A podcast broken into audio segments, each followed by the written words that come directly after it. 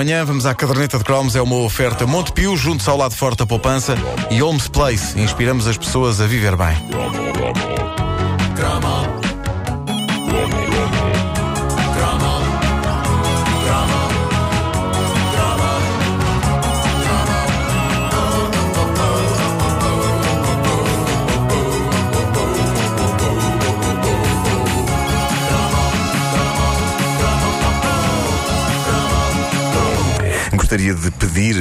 A ouvintes que uh, saibam fazer massagens se podem deslocar às instalações da rádio comercial com uma marquesa de modo a que me amassem as costas, porque dei um mau jeito esta noite. Obrigado. E se for uma baronesa? Uh, pode ser também.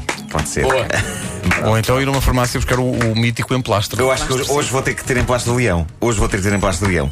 Bom, é, é, incrível como, passados mais de mil cromos, continuam a aparecer clássicos televisivos da era croma por explorar. Eu nunca pensei que nós tivéssemos dado a nossa atenção a tanta coisa, mas de facto, vários ouvintes nossos têm razão quando me dizem que é imperdoável eu ainda não ter falado das fábulas da Floresta Verde. É, Jesus, há tanto tempo. Já sei o que é assim.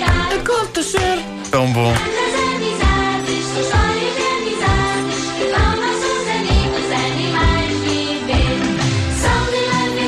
Entre os animais. São coisas que a gente não esquece. Estão cá. É, Estão pá, cá. tão bom. As Fábulas da Floresta Verde passou na RTP em 1985, nos tempos dos mais novos, embora seja um clássico da animação japonesa da velha guarda. Foi feita em 1972-73. Era baseada nos livros de contos fantásticos envolvendo animais falantes, escritos entre 1910 e 1920 por Thornton Burgess. Eu nunca li os livros originais, mas vi o desenho animado. Aliás, se bem se lembram, naquela altura nós éramos todos praticamente obrigados por nós próprios a ver cada nova série de desenhos animados que vinha do Japão. Nós tínhamos de ver, fosse a Heidi, o D'Artacão ou o Urso Tau Tau. E depois tínhamos de fazer a coleção de PVC e tínhamos de fazer a coleção de cromos. Era todo um processo que, se falhasse em algum momento, era passível de provocar as primeiras grandes depressões da nossa vida. Exato, não podia falhar nada, ter que, tudo. Com grande tristeza minha, eu não tive nem os bonecos das Fábulas da Floresta Verde, nem a coleção de cromos das Fábulas da Floresta Verde. Porquê? Porque as Fábulas da Floresta Verde apanhou-me numa fase tramada. Quando estreou, eu já tinha 14 anos. Ou seja, 14 anos já estava ali na fina fronteira entre mandar as bonecadas todas dar uma volta e começar a interessar-me a valer por garotas. Por isso, ver este tipo de série, ao contrário do que aconteceram uns anos antes com Bunny e Flappy, começava a entrar para o grupo dos prazeres culpados. O chamado Guilty Pleasure. Porque aí havia algo em mim ainda que me impelia a brincar na floresta com bichinhos de ar meigo.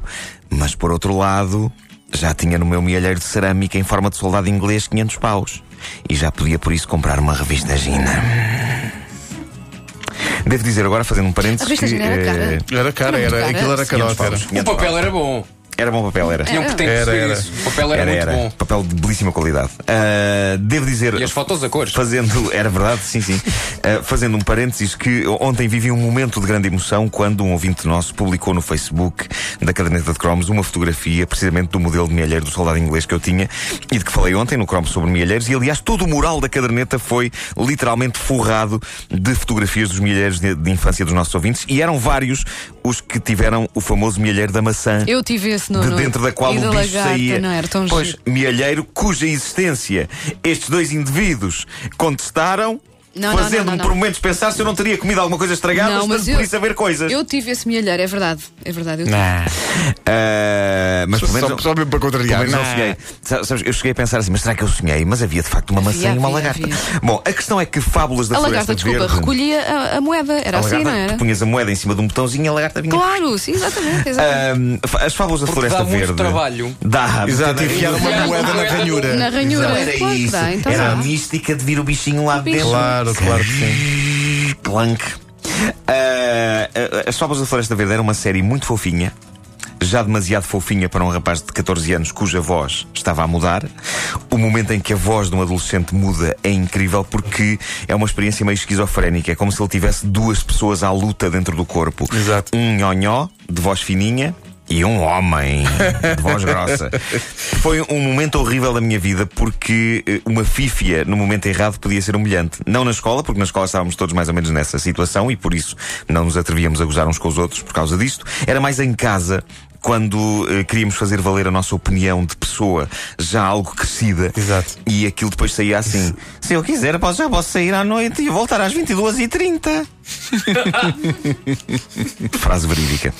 Ah, isto da, da esquizofrenia local ah, é a melhor ilustração do, do que eu vos disse há pouco. O nhonhó em mim queria ver ah, as falas da Floresta Verde. O homem queria ver mulheres nuas.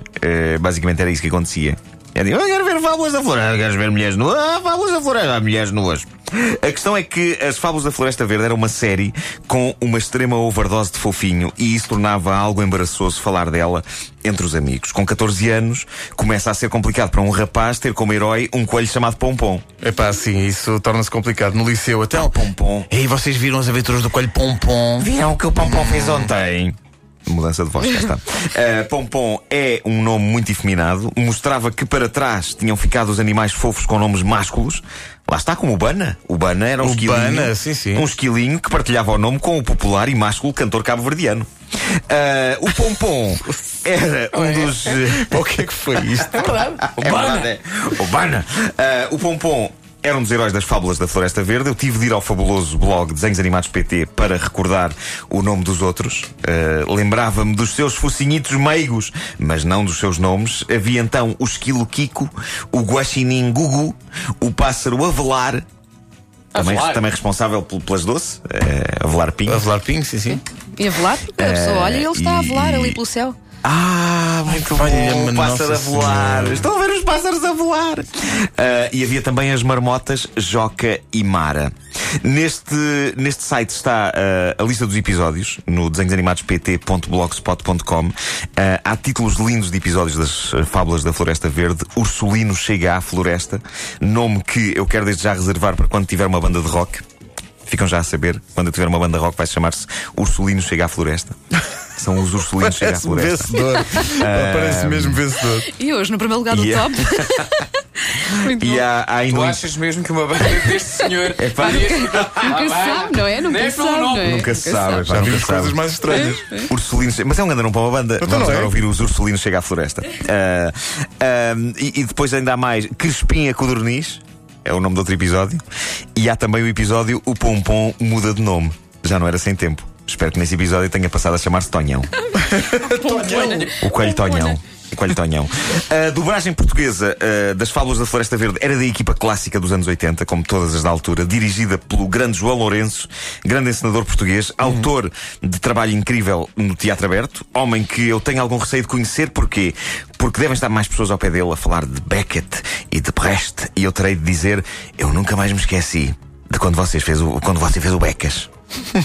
Com sorte pode ser que ele perceba quando você fez o Beckett. Pode ser. Exato, e, pa- e passas por. Na rua César havia o Egas e o Beckett.